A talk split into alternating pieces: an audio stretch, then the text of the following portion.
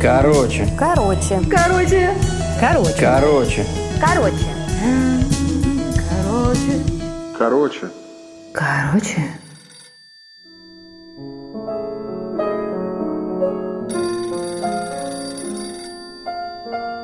Мария Макарова. Связь. Читает автор. Алло?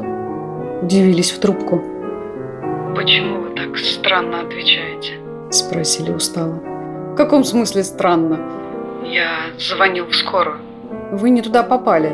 Телефон... Да, да, А я знаю телефон. Голос давленно закашлял. Простите. Вам вызвать скорую? Снова долгий кашель. Не знаю, наверное, нет. Надо же, какая ирония. Прошу прощения, мне нужно идти. Вам нужна помощь? Пожалуй. Вы могли бы поговорить со мной? У меня дела, я тут случайно оказалась и уже убегаю. Времени нет. Я вас не задержу. Кашляет. Мне неловко вам отказать. Смутилась. Значит, мне повезло.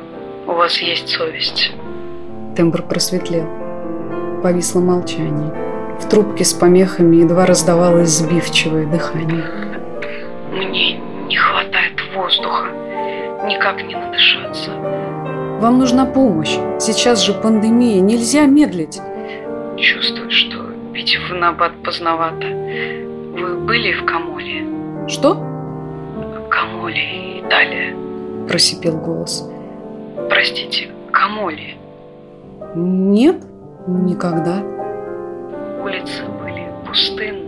Старая рыбацкая жизнерадостная деревенька на берегу моря еще была погружена в сон. Я сел в забытое кем-то холодное от ночи потертое пластиковое кресло. У причала покачивались обветшалые деревянные лодки. Нос медленно втягивал влажный утренний воздух. Раздался продолжительный кашель, который никак не унимался. Простите, вы здесь? Да, я слушаю. Рассветало. Стали различимы приглушенные стенами голоса. То тут, то там открывались ставни, и на цветных выгорающих уже не первый год фасадах вырастало постельное белье. Знаете, такой характерный итальянский уют. Да, кашель. Простите. Поднимаясь, солнце наполняло простыни и пододеяльники а удивительной электрической белизной, как будто софиты подсветили сцены семейных тайн. Из окон потянул аромат эспрессо.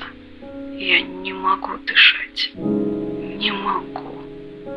Алло, вы здесь? Алло, говорите со мной. Говорите.